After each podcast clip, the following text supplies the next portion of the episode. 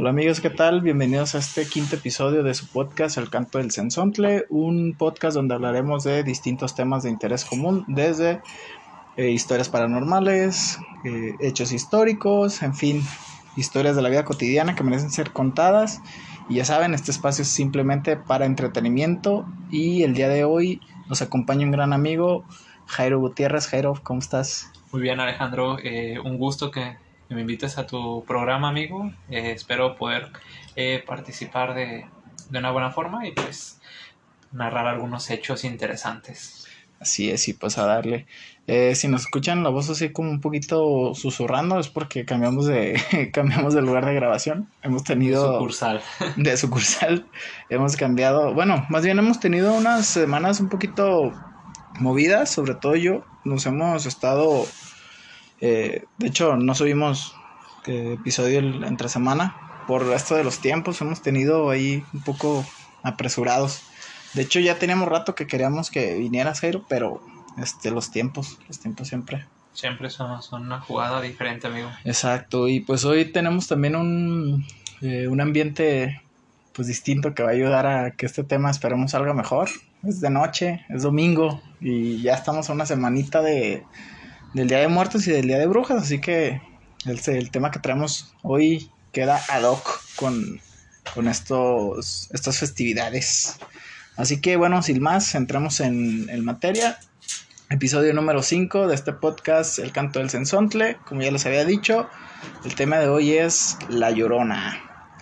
Este espectro que, bueno, yo creo que es de los espectros que más más se conocen, ¿no? Y, y, hasta más se abraza. O sea, yo me he dado cuenta que, que La Llorona siempre va a tener un lugar especial en la, en la memoria colectiva de lo que es nuestro, nuestro país y Latinoamérica en, en sí, ¿no? Sí, prácticamente ya es, es una identidad, ¿no? Eh, creo que es algo que ha sumado tanto como hecho histórico como suceso paranormal porque eh, pues casualmente eh, más de una persona al día de hoy tenemos eh, o tienen una historia referente a, a este personaje, ¿no? Tan icónico y pues recordando un poco de ello, pues la trascendencia que tiene eh, todos los hechos o todas las versiones que se narran de, de esta ente, por así decirlo. Sí, exacto. De hecho, bueno, esa es una de las, de las cosas más significativas de, de este ente eh, no sé si a ti te pasó que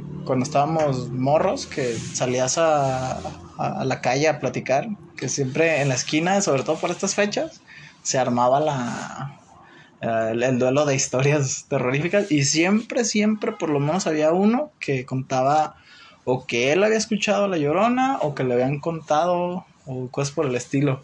Entonces si es un, si es un ente que ya prácticamente está en eh, de cajón en la memoria. Sí, siempre muy presente, ¿no? En nuestras vidas. Eh, y si bien no me dejas mentir, Alejandro, o sea, si tú vas a o eres de un pueblito, ahí hay más de una historia donde te refieren sucesos con esta con este personaje, Entidad. ¿no? Sí, tanto que te cuentan que la escucharon como que la vieron, ya que si bien ustedes saben que pues estamos grabando aquí desde Guadalajara, pues hay ciertos eh, pueblos aledaños donde en la mayor parte de ellos se encuentra ya sea una, un río, un lago y pues Exacto. es muy característico con las historias de, de, esta persona, ¿no? De este personaje por el cómo se, se dio el, el, suceso o los sucesos que narran de, de ella, ¿no? Sí, de hecho, eh, La Llorona tiene, digo, ahorita vamos a ver un poquito de sus historias, Ahí disculpen, eh, disculpen la, el corte.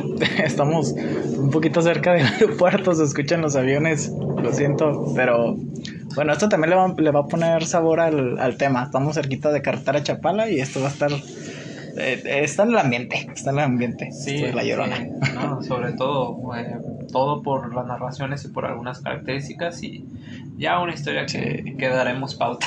Así es. Bueno, como les comentaba, ahorita vamos a ver un poquito eh, la importancia que toman este tipo de, de, escenarios, como decíamos, las carreteras, los mantos acuíferos, ríos, lagunas, todo eso, te, tiene un porqué se relacionan tanto con, con este ente, ¿no?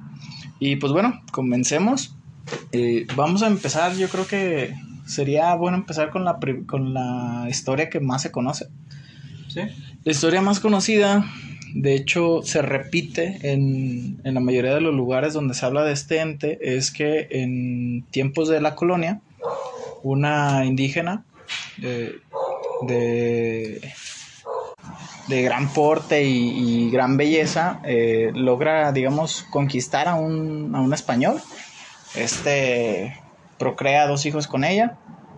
Lastimosamente este tipo pues es elitista, es clasista como, como era normal en aquella época y la cambia por una mujer de, alta sociedad, española, de, su mismo linaje y la abandona. Entonces al abandonarla, esta mujer causa pues una ira que no puede controlar, así que lleva a sus hijos al, al río y mientras los estaba eh, aseando, los estaba bañando, decide ahorcarlos por la misma rabia que sentía, ahogarlos, perdón, en el agua. Eh, cuando vuelven sí, eh, se dice que pues se da cuenta de lo que había hecho, entonces decide quitarse la vida igualmente, pero pues eso no es el final, el final es que pues debido a este hecho vaga por el mundo cerca de los mantos acuíferos buscando a sus hijos y penando digamos ese pecado que cometió, ¿no? Es el, e, es la leyenda que es más conocida y que más se cuenta y que tiene que ver con el hecho de que por qué se aparecen cerca de, de cosas que tengan que ver con el agua o en bosques. Sí, y sumando un poco a esto, eh, Jandro, pues tomemos en cuenta que para eh, muchas eh, culturas, o mejor dicho, este, sexas de culto, pues el agua siempre ha sido como un portal o, un, un, facilitador a que estas ánimas eh, en teoría entren a, nuestro plano. Entonces la realidad es que ya viéndolo como desde un contexto eh, tanto histórico como ya prácticamente cuestión de creencias, pues es como el, la sucesión de los factores más relevantes para que pues, esta persona. inclusive si, si, lo queremos ver, o sea, si le queremos añadir un toque más realista, más, más científico, pues se sabe que el agua es el transmisor de energía por excelencia. entonces, sí tiene mucho que ver también este tipo de situaciones. Eh, esta, es, esta es la primera leyenda. La segunda, para mí es una de las más interesantes de hecho, es la que a mí más me gusta porque tiene ese misticismo prehispánico, donde narra que, eh, de hecho, uno de los historiadores de los frailes dominicos que llegaron aquí a, ¿cómo dice? a, escribir todas las memorias y todo lo que estaba pasando durante la, durante la época de la conquista, este documentó. Este hombre es Fray Diego Durán, que cuenta en los días posteriores a que bueno, más bien anteriores a que llegaran los españoles, eh, eh, durante el reinado de Moctezuma II, el Tlatoani en turno, que fue el último, comenzaron a pasar cosas que eran de mal augurio. Desde que uno de sus templos principales comenzó a arder de la nada, y este evento alarmó mucho, ya que cuentan que mientras más agua le echaban, más eh, fuego salía. Entonces esto era, era mal augurio. Otra era que se veían luces como de fuego. Digo, si lo trasladamos a la época actual, la que dicen que llegan a ser brujas, lo cual pues para ellos lo, no tenían ni idea de lo que era. Pero también este, este, este hecho, de hecho, eh, empezó a pasar creo que 10 años antes de que llegaran los españoles, lo cual ya había prendido las alarmas.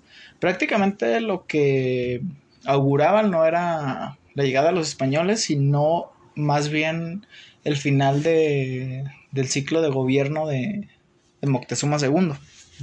Otra de las cosas que pasó fue que una de, una de las entradas principales de agua a Tenochtitlán comenzó a hervir de la nada. Y pues la más interesante y la que nos cita ahora es de una mujer que se aparecía por las noches llorando.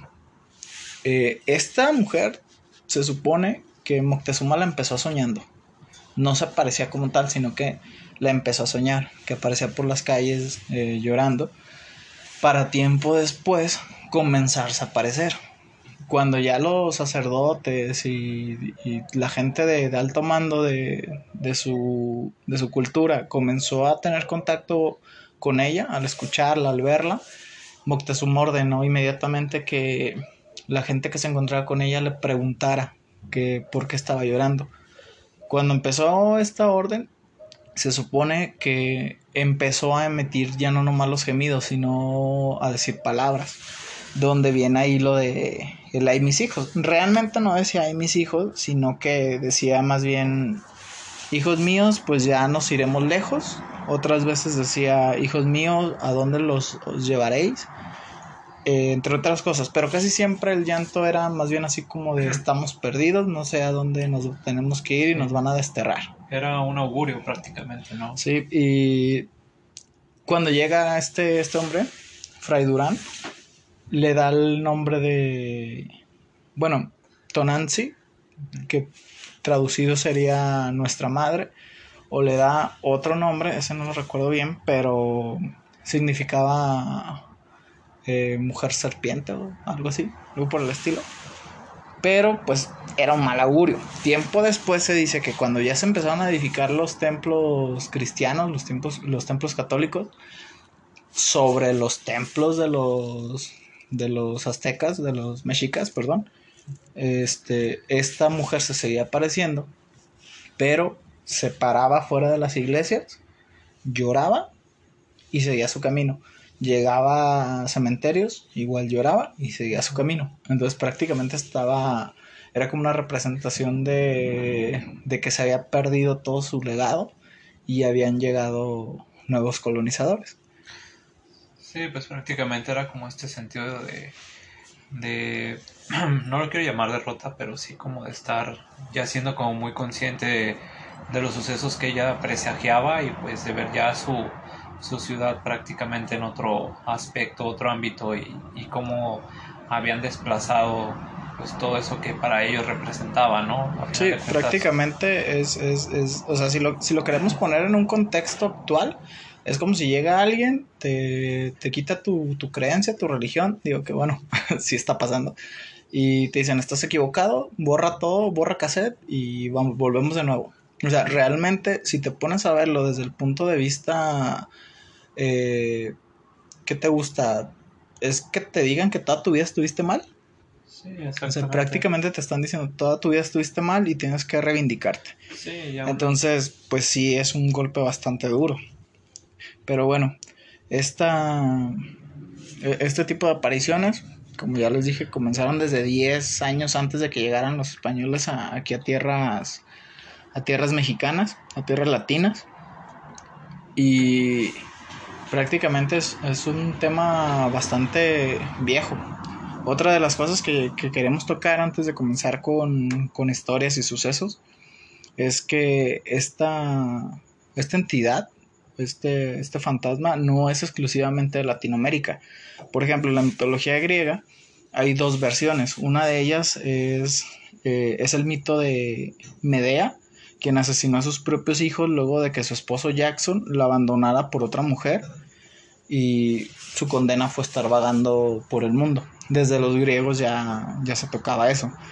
Igualmente en, lo, en, en, la pues en la cultura griega también se relataba la leyenda de Lamia, que era una princesa con quien Zeus había tenido varios hijos y esto había enfurecido a, a la diosa Hera. Entonces era en su en su cólera, en su venganza, mata a los hijos de Lamia y esta empieza como a, convertirse en un demonio y empieza a vagar por el mundo y empieza a, devorar niños de otras madres. Entonces esto en, Grecia, ambas, ambas historias son de Grecia. En África, por ejemplo, hay un mito entre los pueblos de, de Togo, donde se dice que el viento como tal es un espíritu y lo asocian con una mujer que, que cada que pasa por los mantos acuíferos se empieza a llorar y empieza a emitir sonidos de, llanto y, todo este tipo de cosas. Los celtas también, los celtas, eh, la percepción que tenían los celtas, por ejemplo, a mí se me hace muy interesante, porque los celtas decían que era más bien como un, eh, un espíritu femenino que anunciaba la muerte. Eh, cada que llegaba, supongamos, estabas tú por las noches y comenzabas a escuchar los gemidos, y era porque lo más probable alguien de, digamos, tu vecindario iba a fallecer o alguien cercano iba a fallecer. Esto, esto es muy interesante porque hay versiones latinas que ahorita vamos a tocar que se, se asemejan bastante. E incluso en la Biblia también se puede encontrar un paralelismo con Raquel, que supuestamente lloraba cuando sus hijos, que viene siendo el pueblo de Israel, eh, perecieron gracias eh, después de que fueron expulsados de, la tierra de babilónica.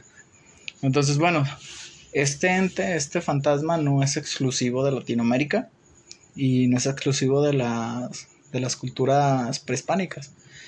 Prácticamente aparecen casi todos los todas las, las culturas que, que, ha habido en, en la historia. Sí, justamente eh, creo que aquí sobre todo lo que cambia mucho pues es el significado ¿no? que le dan a la aparición, ¿no? porque si bien hoy en día aquí en México tratamos mucho este tema más como un suceso paranormal y no tanto como una advertencia o, un augurio, eh, pues ver las dimensiones ¿no? de cómo eh, tenemos un panorama pues bastante robusto sobre esta, este personaje, ¿no?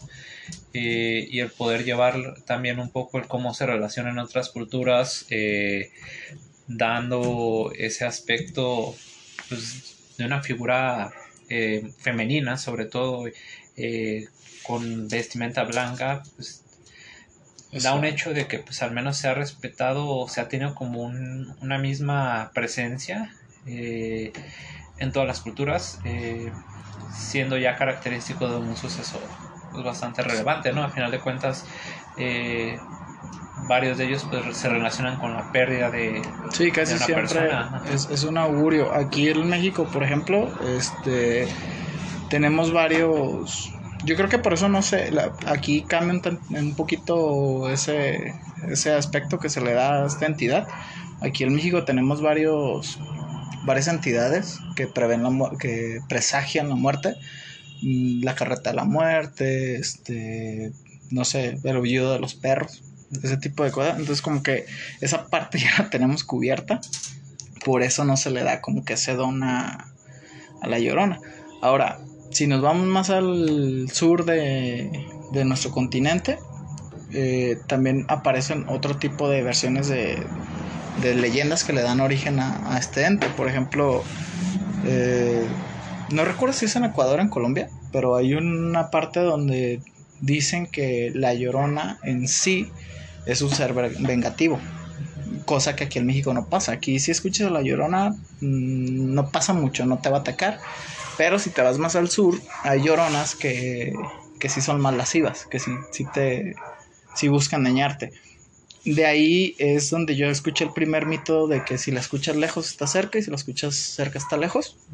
Donde decían, te digo, no recuerdo en qué, en qué país exactamente, eh, se dice que si tú la escuchas lejos, incluso puedes empezar a la vez a escuchar un como un susurro, unos susurros, uno, una respiración en tu oído.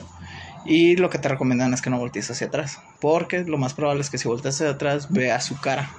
Entonces, ese tipo de entidades ya buscan, para así, molestarte directamente, ¿sabes? Sí, más que molestarte, eh, precisamente sería el hecho de, de presagiar, de presagiar o, o, mostrar un, una, un reflejo de, de lo, del sufrimiento a lo mejor que ella, ella, en ese momento tuvo o inclusive a lo mejor creo que ya estaría un poquito divagando, pues a lo mejor inclusive de, de posesionar a esa persona o, sí. o que característicamente como lo data, pues identificar a su hijo y pues llegar a, lo mejor alguna agresión, que si bien no podemos como constatar al 100% estos sucesos, eh, pues sí son posibilidades, ¿no? A final de cuentas, sí, claro. creo que... de hecho también hay otras, eh, digamos, otras versiones de La Llorona. Estas son, estas son un poquito menos conocidas. Donde te hablan de la demonio Lilith. que, bueno, se ha vuelto muy popular últimamente debido a... Mm, hay muchos programas en, YouTube que se dedican a, a, tocar este tipo de temas y fue donde recobró más fuerza este, esta entidad, que supuestamente la demonio Lilith fue la primera mujer de Adán, que fue eh, expulsada del, del paraíso por desobedecer órdenes de Dios y, de, y el mismo Adán. Y también pues esto mismo eh, ocasionó que el movimiento feminista la tomara como un estandarte, siendo la primera mujer que se revela al patriarcado. Entonces esto hizo que eh, su imagen se volviera más conocida. Pero bueno, volviendo al tema, eh, la demonio Lilith está asociada con la muerte de cuna. No sé si conocías esa, esa muerte que le da a los bebés. Mm, muy pocas veces he escuchado, la verdad. Ah, mm, prácticamente la muerte de cuna, güey. eh, digo, si hay un doctor por ahí, no, no me lo tomen a mal, pero la muerte de cuna prácticamente no tiene sentido. Prácticamente se murió porque estaba dormido el bebé. Esa es la muerte de cuna. No, no hay una explicación como tal. Entonces se le atribuye mucho a este demonio, donde se dice que cuando falle... Es similar a la, a la historia griega que escuchamos, porque se supone que cuando se va, manda a Dios a dos ángeles a buscarla, la encuentran a orillas del río, no sé si es el río Jordán o el, río Nilo, uno de esos, uno de los ríos importantes de, de África. Perdón, de, sí, de Tierra Santa, por allá. Eh, no lo quiero cagar. Pero la encuentra cerca de un río con dos demonios. Entonces los ángeles intentan convencerla de regresar. Y ella se niega totalmente. Y los ángeles la amenazan con decirles que si no se va con ellos, cada que ella procree un hijo con, con los demonios, eh, ellos van a ser los encargados de asesinarlos. Entonces, como empiezan a hacer esto, ella se enoja y lanza una contramaldición, vamos a ponerla así, que es que si ustedes matan a, a mis hijos, entonces yo voy a matar a los hijos de la creación de Dios. Entonces se le atribuye la, la muerte de cuna. Eh, lo mismo que pasa con, con el mito griego que escuchamos hace rato, ¿no? Que es como por venganza. Sí. Entonces, bueno, eh, prácticamente la llorona, estos son sus orígenes, este es su, su, su porqué en, toda la, en la mayoría de las culturas.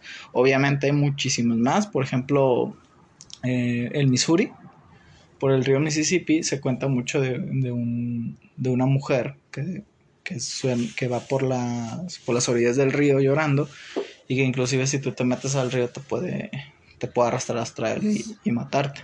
Es, es una historia muy, muy conocida.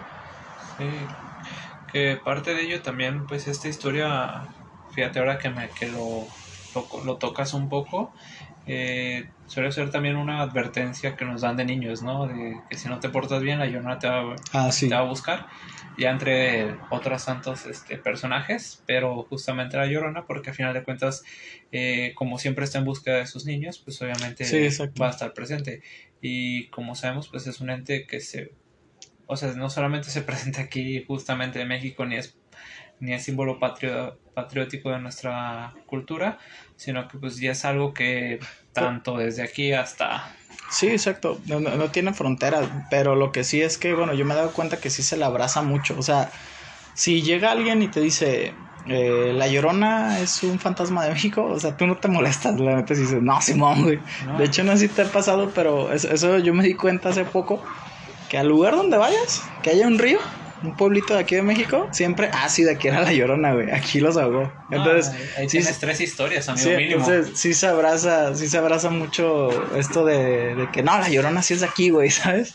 De hecho, por ejemplo, bueno, ahorita antes de que de que, de que empezáramos a grabar, es, Jairo me, me contaba una historia que ahorita, que ahorita vamos a contar, donde tiene que ver una... Por aquí en Guadalajara cerca hay un pueblo que se llama Chapala, que es muy conocido por su laguna. Y yo recuerdo que en alguna vez, de las primeras veces que fui a Chapala, me llegaron a decir, no, sí, aquí la llorona o a sus hijos. Así que, pues sí, es, eh, o sea, sí se abraza mucho. Sí, no, no te enojas si dicen que, que donde tú eres, de ahí es la llorona. No, y al contrario, ¿no? Que en todos los pueblos, o sea, haya así un río por más pequeño, ahí se aparece, ¿no? Entonces, Exacto. donde sí lo tenemos un poquito más este riguroso, al menos aquí en Guadalajara, pues sí es eh, justamente Chapala, porque pues es un es un pueblo que no queda aquí muy lejos, todos tienen accesibilidad a él y pues prácticamente eh, el flujo de gente es constante, ¿no? Entonces, Está bien para pasar un fin de semana, por ejemplo. Aquí, si alguien viene a Guadalajara, lo, lo más seguro es que las primeras cosas que te van a recomendar visitar es el lado de Chapala. Ah, sí, justamente sus alrededores y pues prácticamente es una zona donde es este, pues ahora sí que un, un motivo muy fuerte por el cual se puede dar eh, la presencia de, este ente o esta ánima porque pues, sabiendo cumple todos los requisitos no ajá agua pueblo eh, carretera. carretera zonas este boscosas. exclusivas entonces prácticamente es un poco por el cual eh, si viene aquí a Guadalajara pues es prácticamente donde yo creo que a lo mejor y te voy a echar una mentira no pero unos unos 70% de los casos que, que vengan con historias de ella son, son de ese lugar. Exacto. Fíjate, ya habíamos hablado también en, en, uno de los capítulos de aquí de, por ejemplo, de Mazamitla, que era muy icónico.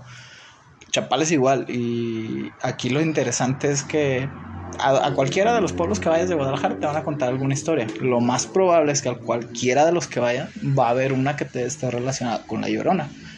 Nosotros, por ejemplo, yo eh, a espaldas de mi casa hay un canal de, aguas negras, pero que en su momento fue, fue un río, un río real de, agua cristalina. Y cuando yo estaba más pequeño, que te gustó unos seis años, más o menos, este, pues la colonia no era tan nueva. Perdón, no era tan vieja, era, era, realmente era nueva, tenía pocos años. Y se contaba mucho de, de una presencia similar a la Llorona pero eh, pues las historias variaban, ¿no? Desde que eran, eran brujas, otros decían que era la llorona, en fin, pero sí tenía que ver por ese río que pasaba por ahí. Y Jairo, ¿nos quieres contar la historia que, traías? Pues bueno, no es una historia mía, pero sí cuando me la contaron, pues me da como todo en esos eh, sentidos de que pues fue algo eh, pues muy, muy relacionado con, con este ente, ¿no? A final de cuentas, eh, esta persona estoy 100% segura que no iba en ningún estado ajeno a sus cinco sentidos, por lo cual pues sí es muy creíble, más que, que él justamente pues no es muy creyente de, de, de estos tipos de sucesos, ¿no?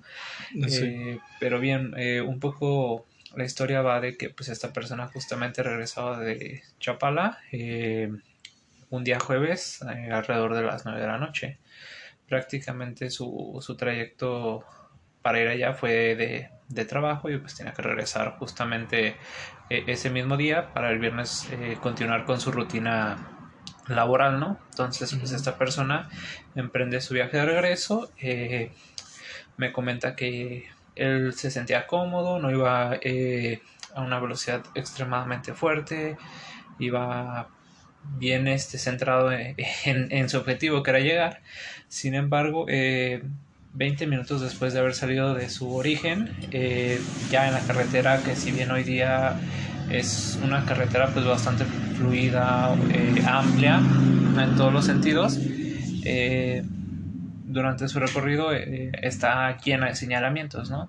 Entonces él durante su trayecto, justamente al voltear un señalamiento, se encuentra con una una, una persona que justamente portaba una vestimenta blanca. Eh, en ese momento él siente que la vio como muy deprisa, sin embargo nunca vio un rostro en ella. ¿A qué me refiero a un rostro?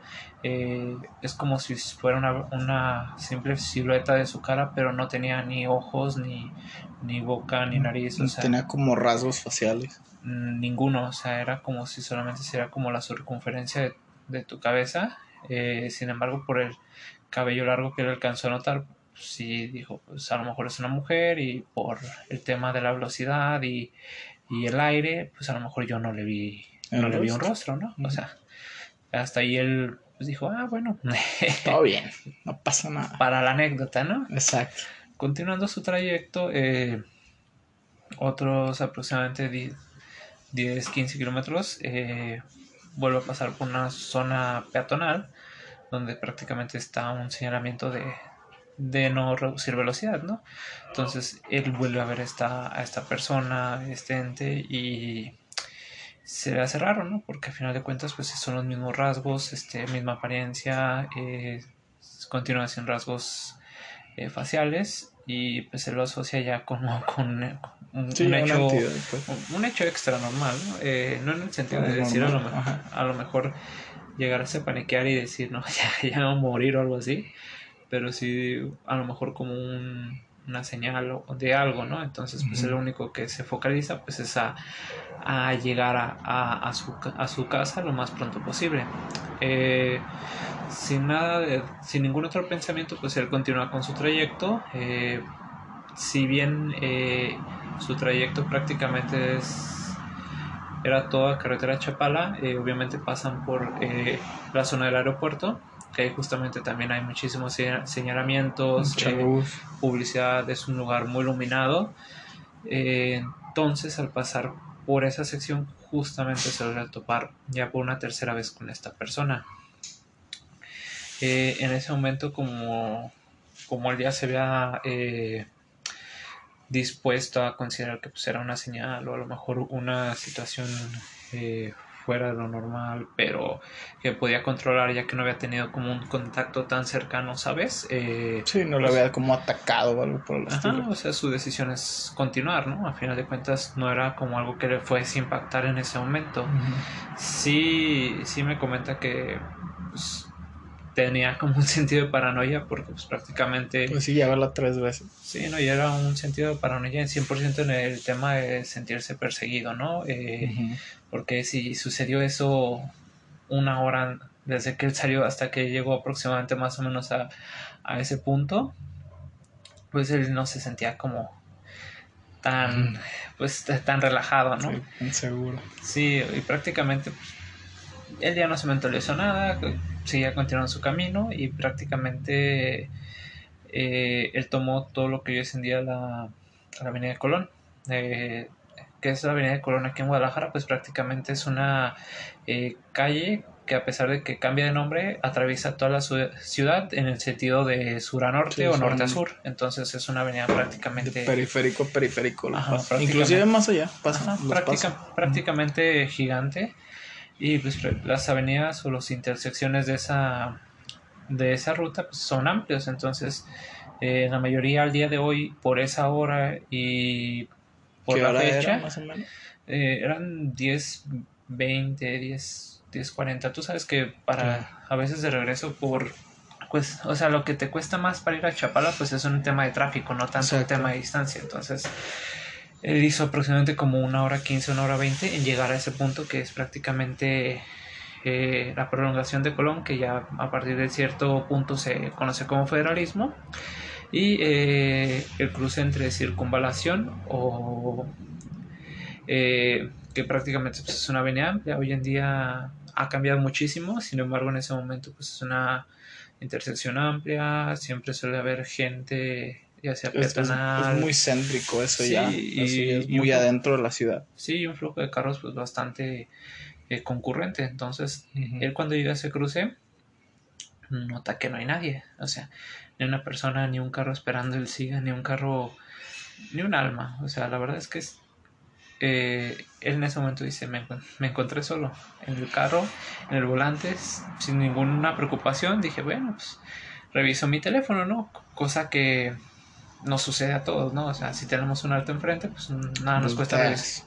Sí, revisamos nuestros teléfonos, que serán un minuto o menos. Pues menos. Ajá.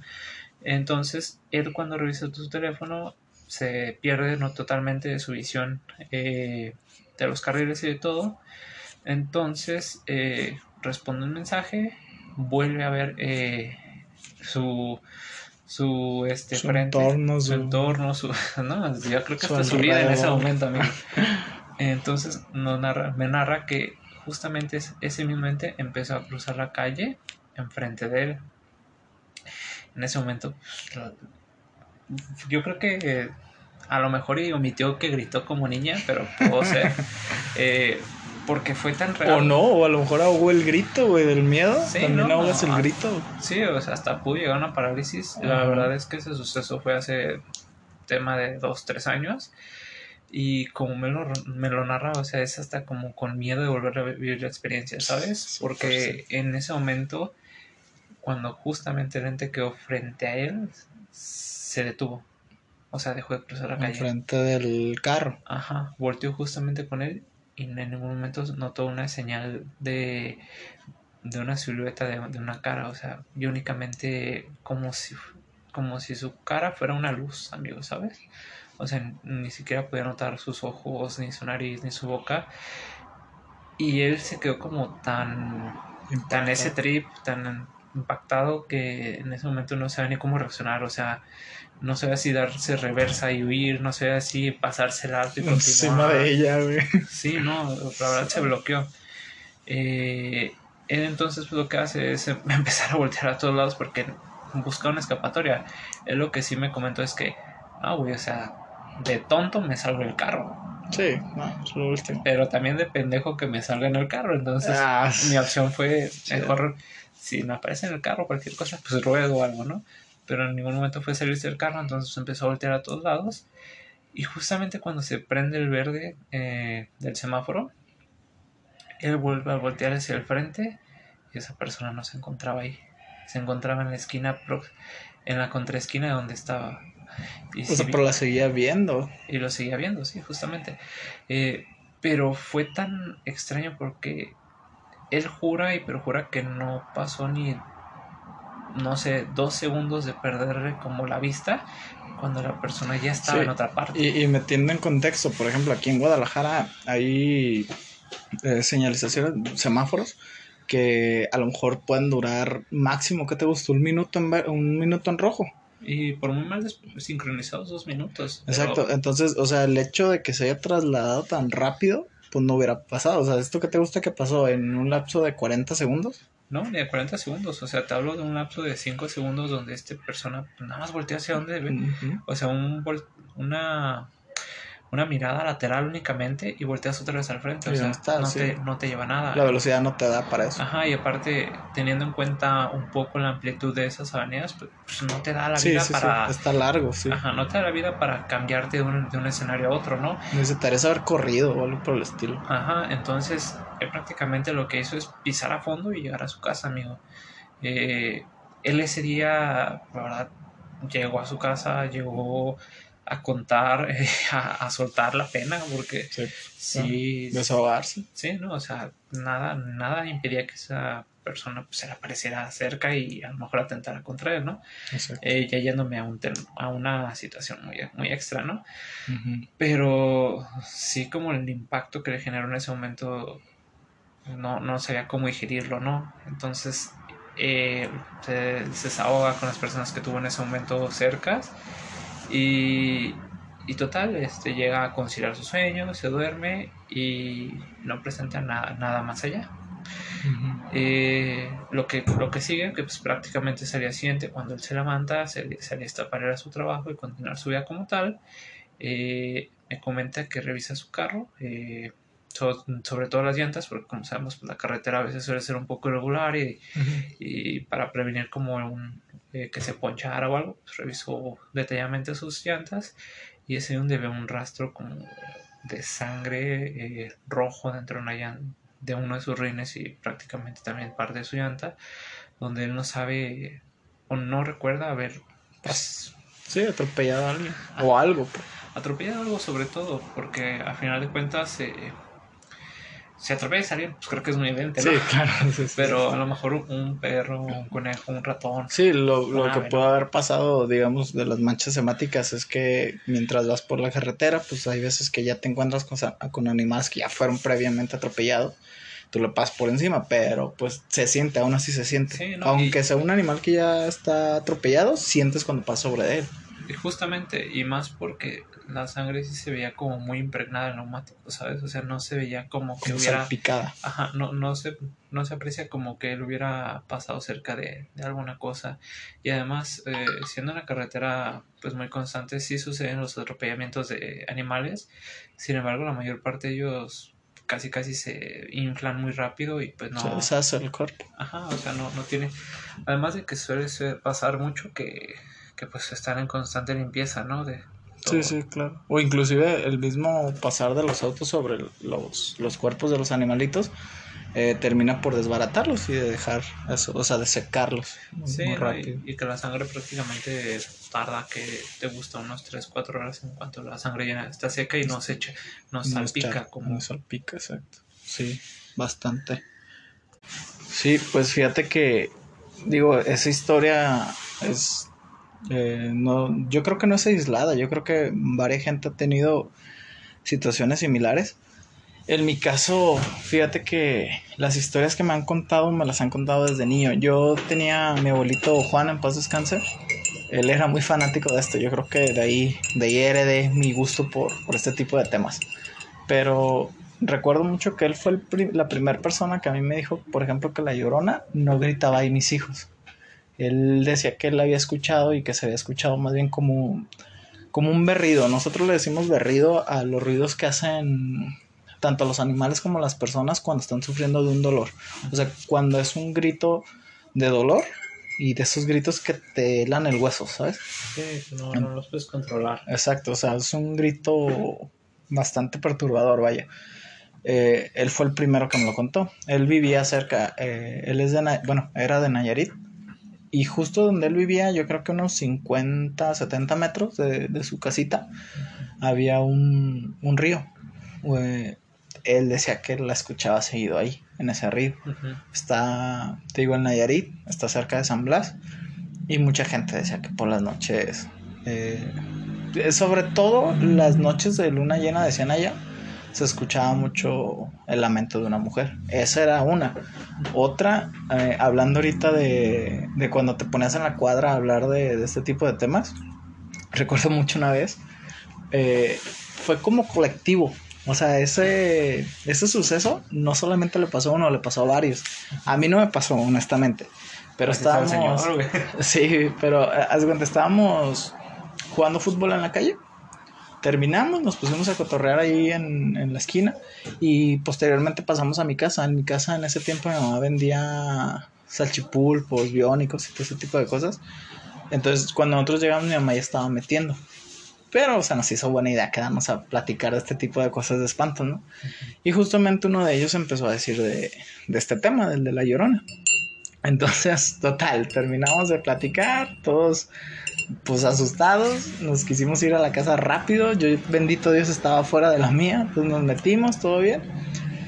Y el día siguiente me dice mi mamá que cuando ellos estaban, ellas estaban preparándose para dormir, salieron al patio y empezaron a escuchar lo, un llanto de una mujer muy, muy fuerte, muy desgarrador. Eh, luego, luego lo asociaron con la llorona, se metieron y ya no quisieron saber más, ¿no? Curiosamente ese mismo día, en la noche, cuando volvimos a salir los camaradas del barrio, este, dos de los chavos que se juntaban ahí comenzaron a, a decir, ¿no? De que también la habían escuchado, que justamente cuando se estaban preparando para dormir, al llegar a sus casas, comenzaron a escuchar este, el llanto de una mujer. Ahora, todos lo escucharon lejos. Entonces, si nos basamos en, en, la, en la teoría. En la teoría de que si la escuchas lejos está cerca y viceversa, pues no, no me quiero imaginar dónde estaba, güey. Entonces, ¿Y voltearon para atrás, amigo? No, no voltean para atrás ninguno, sino yo creo que estaríamos hablando de otro, de otra historia, de otro desenlace. Mi amigo huerfanito. Exacto, entonces, y eso le pasó a mi mamá y a, una de mis hermanas juntos a la, a la vez. Esas son las dos historias que tengo más frescas, eh, pero hay otra, que es un poquito más fuerte, porque involucra una, un deceso de un primo mío eh, ¿Qué será? Yo creo que de esto ya tiene unos 13, 14 años. Yo tenía, no, yo creo que más, yo creo que yo tenía como 9 o 10, güey. No recuerdo, estaba, estaba morro. Pero en aquel momento nosotros íbamos seguido al rancho donde eran mis abuelos, los papás de mi mamá. Un, uno de mis tíos, hermano de mi mamá, había tenido un, bebé, un bebito tenía, yo creo que te gusta, yo creo que tenía meses, güey, dos meses, tres meses. Eh, curiosamente, esa noche mi hermana tiene un sueño. Tiene un sueño donde... Eh, el rancho donde es mi mamá, cuando tú entras, lo primero que está a la entrada de ese pueblo, a tu mano izquierda hay una hacienda, que la hacienda, pues, de, en su tiempo fue del, del dueño de casi todo el rancho. Enfrente hay un corral de... como para ganado enorme, que posteriormente se hizo como una tipo plaza de toros, donde se hacían eventos de, de rodeo, de charrería, de todo este rollo, que le llamaban el toril, le llaman el toril, creo. Entonces mi hermana cuenta que ella soñó que eran las fiestas del pueblo, que ella andaba ahí y que traía al bebé, a un bebé, que ella asoció inmediatamente con el bebé de, de mi tío. Entonces que empezó a escuchar la llorona, empezó a escuchar los gritos, los lamentos, todo este rollo. Y ella cuenta que, que se le acerca el ente, le quita al bebé, le arrebata al bebé y se lo lleva. Entonces en eso ya se despierta. Aquí lo curioso es que ella me contó esa historia en cuando se levantó. Cuando se levantó nos contó. Como a la media hora de que nos cuenta, esto era antes de que nosotros nos fuéramos a la escuela, yo iba a la escuela en la mañana, eran por ahí de las 7 de la mañana, nos llegó una llamada donde nos dicen que el bebito de, de mi tío había fallecido. ¿Y que crees fue la muerte de la, la causa de muerte? Eh, ¿Muerte de cuna? Fue la muerte de cuna. Entonces, yo cuando estaba leyendo este rollo de, de lo del demonio Lilith, de la muerte de cuna, pues ahora sí que mira, si no existe, es una coincidencia muy Sí. cabrona, güey. No, muy significativa, porque al final de cuentas el vínculo es cercano. güey. Estás haciendo un sincretismo increíble, güey, porque sin conocerlo, o sea, te estoy hablando yo de que el demonio Lilith y todo este pedo, yo lo acabo de conocer hace un año, güey. Cuando yo recordé esa historia, se me hizo una cosa... No, no, o sea, se- me, me revivió el recuerdo y dije, no mames, o sea, está Sí. cabrón ese rollo. Entonces, esos son los dos, las tres historias que, que más recuerdo con la llorona. Y tengo una más de mi misma hermana que la soñó. Eh, se llama Jadmin. Eh, si, si bien no la escuchaba seguido, quedó como muy traumada por ese ente, porque esa, esa vez que soñó eso, ya había tenido una experiencia con la llorona. Eh, eso fue todavía años, todavía más atrás. Le dio varicela, viruela, no recuerdo. Esa que te salen ronchitas. Ajá. Y tú sabes que te da temperatura. Sí. Entonces esa noche le da temperatura, no puede dormir. En ese tiempo estaba otro rollo, que era un programa aquí en México que Buenísimo. era buenísimo y duraba muchísimo. Empezaba creo a las 9 de la noche. 9, 10 de la noche y se acababa tipo 2, 3 de la mañana. Ajá, o sea, era todo el rato. Y pues mi hermana no podía dormir, entonces lo estaba mirando. Entonces cuenta que, que ella empezó a escuchar al, al- el llanto mientras estaba el programa, lo cual no le dio importancia. Se termina el programa, se duerme y vuelve a escucharlo, ya sin, sin la tela prendida. Ujú.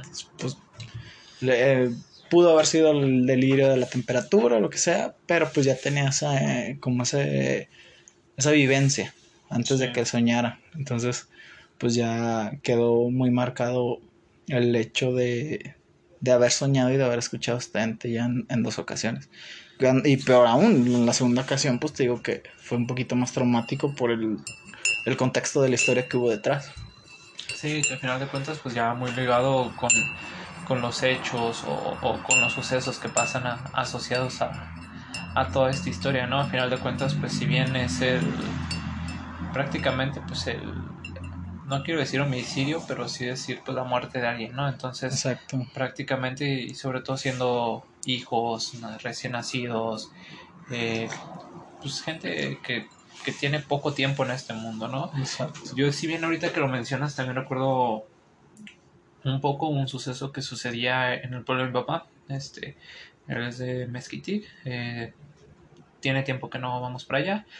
Pero allá anteriormente, la casa donde normalmente llegábamos eh, de él, eh, estaba ya como en las afueras de- del pueblo, o mejor dicho, de la, de la zona céntrica del pueblo, ¿no? Ah, ya, Entonces, como en las orillas. ya prácticamente sí es un poquito más de rancherías, por así llamarlo.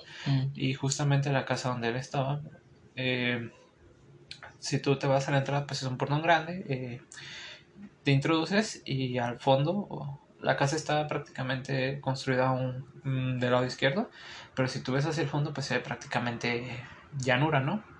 Sales de la casa y todo enfrente pues es llanura, porque al final de cuentas pues es para...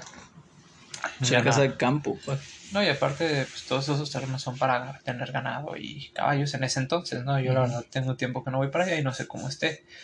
Pero hay algo que tenían muy marcados, es que a partir de las 7 u 8, que no salieras por esas zonas.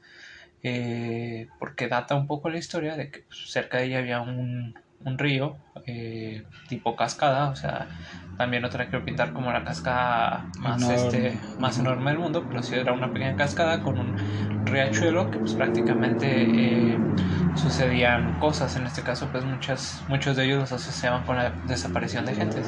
Y no tanto por el crimen organizado, amigo, eh, quiero ser muy específico. En ese tiempo eh, todavía no, en ese tiempo estábamos agraciados, ¿no? Pero sí se daba la desaparición de gente, sobre todo de gente joven o, o de un rango de edad pues, menor o sea, prácticamente un poco acorde a, a, lo de este personaje. Entonces, ahí sí era como una regla muy estricta. O sea, si vas eh, tú solo caminando por esas horas, pues mejor refúgiate. Únicamente, pues ahí suscitaban que pues, no había, o sea, dentro de la zona céntrica, pues no sucedía eso, ¿no? Pero ya estando como en las periferias era donde era como muy renuente esa, esa esa advertencia o esa mención, eh, porque tampoco no quiero decir que es una ley, pero sí era una recomendación muy fuerte. Sí, o sea, de que pues a lo mejor no te pasa, pero pues no le cales, ¿no? Digo que también luego uno le quiere jugar al, al chingón y pues está... O sea, es lo que siempre he dicho, a lo mejor puede que no sea cierto, pero pues no, no, no lo investigues. No, pues Mejor hay, así déjalo. Hay, cosas que de verdad eh, creo que valen la pena mucho dejarlas así. Y no tanto por a lo mejor de, uh, descubrir y decepcionarte, sino porque también no sabemos en qué situaciones nos estemos metiendo, ¿no? Exacto. Y bueno, la última historia que yo quería contar, de hecho, lo hago más en sentido de. no quiero decir homenaje porque tampoco es como que yo sea la, la, la persona que le pueda hacer homenaje a alguien pero hace poco, ¿qué será? Yo creo que un mes, más o menos, falleció una, una persona que mm, yo les he mencionado en otras ocasiones. Yo trabajo en un gimnasio, en el Cerro del Cuatro. Entonces, a este gimnasio asistió una, una persona, una señora ya, ya mayor, que pues falleció hace, hace aproximadamente un mes va a ser. Y era una persona pues bastante, mm, bastante sociable. Eh, le hablaba a todo el mundo, tenía años que vivía ahí en, ese, en esa zona. Y justamente una de las últimas pláticas que yo tuve con ella fue de algo que se puede asociar perfectamente con este, eh, con este tema que estamos tocando. Cuenta que una vez, un sábado, por la noche, llegaron de una fiesta, entre 2 y 1 de la mañana más o menos. Y cuando estaban bajando las cosas, estaban bajando la familia, este, pues empezaron a... Mm, a ella le llamó la atención, esas calles están de, de bajada, güey. Son, son bajadas muy pronunciadas. Es un cerro, literalmente es un cerro. Entonces, ella comenta que empezó a ver que venía bajando desde una de las calles, desde muy, muy lejos, una, una mujer. Cuenta que llevaba un vestido blanco, cabello negro, y llevaba como un morralito un morralito de esos de los que son como tejidos. Sí, muy clásicos. Exacto, entonces que venía caminando, pero venía sollozando, no venía llorando, venía sollozando, así como con un, llanto escueto, así que no, no hacía mucho ruido, pero venía llorando. Sí. Y lo que le llamó la atención fue que esa mujer en ningún momento volteaba hacia los lados, sino que iba con la mirada fija hacia el frente. Entonces cuando la ven pasar, este, esto te estoy hablando que pasa junto de ellos, o sea, esas calles no son muy amplias, entonces... No, no, no. Yo creo que unos 2, 3 metros de con ellos pasó la, la, persona, no volteó a ver a nadie, pero los perros comenzaron a, ladrar y a aullar, ¿no? Fue tanto el escándalo, dice ella, que, que se ocasionó, que los vecinos empezaron a salir. Entonces, los vecinos vieron a esta mujer, no fue como que ella lo vio y nadie lo puede contar, sino que todos los vecinos lo vieron, todos los vecinos que vivían en ese tiempo ahí. Sí. Entonces, esa calle eh, da hasta abajo del cerro y choca con una de las avenidas, otra avenida importante que es Prolongación Gobernador Curiel. Eh, prácticamente si tú vives o si tú estás en esa calle que te menciono, si tú te pones a media calle, ves hasta donde topa. O sea, tanto arriba como hacia abajo. Sí. Les cuentan que la, la señora o la entidad, no sé, siguió caminando todo derecho, todo derecho, todo derecho. Se pusieron a ver hasta dónde llegaba o qué onda con ella. Y cuando llegó a la avenida, pues la perdieron de vista. No sé. digamos, no se, ¿cómo se dice? No se desapareció ante sus ojos, pero de repente ya no la vieron. O sea, de repente como que la mirada ya no les dio para ver a dónde ganó. Y ella cuenta que pues era, o sea, cuando pasó junto con ellos fue un escalofrío enorme. A eso le sumamos que los perros comenzaron a aullar, a ladrar, que todos los vecinos la vieron. Fue una situación muy rara. Exacto, y esa, esa historia, bueno, una, pues está bastante, pues bastante creepy, bastante tenebrosa. Y pues otra, pues significa mucho porque fue de las últimas cosas que me contó esta señora. Entonces, bueno, creo que se acomoda bien a este augurio. ajá, exacto. Y pues bueno, eso, eso es nuestra, pues nuestro tema, nuestras aportaciones del día de hoy. Sí, la verdad es que este. bastante sustantivas. Eh, si les somos muy sinceros, eh, aquí pausamos un poco eh, el podcast porque podríamos llevarnos una infinidad con este tema porque es muy rico hoy en día aquí en, en nuestro país, en nuestras experiencias diarias. Sin embargo, pues... Eh, tenemos el tiempo encima. y son, los, son los hechos más representativos que tenemos como en este momento, ¿no? Exacto, sí. Pero bueno, este, si quieren más de este tema, que créanme que hay mucha tela de dónde cortar, este, pues nos lo pueden decir, ya saben, en las redes sociales. Y este, pues nada, esto ha sido todo por hoy. Jairo, gracias por acompañarlos. A ti, Alex, este, con gusto. Y pues bueno, muchachos, eh, si llegaron hasta acá, un agradecimiento. Este, ya saben, ayúdenme a compartir esta, este tipo de contenidos para poderles dar un poco más. A nosotros nos encanta, lo hacemos por amor al arte, pero aún así eh, necesitamos, eh, necesitamos ser más conocidos.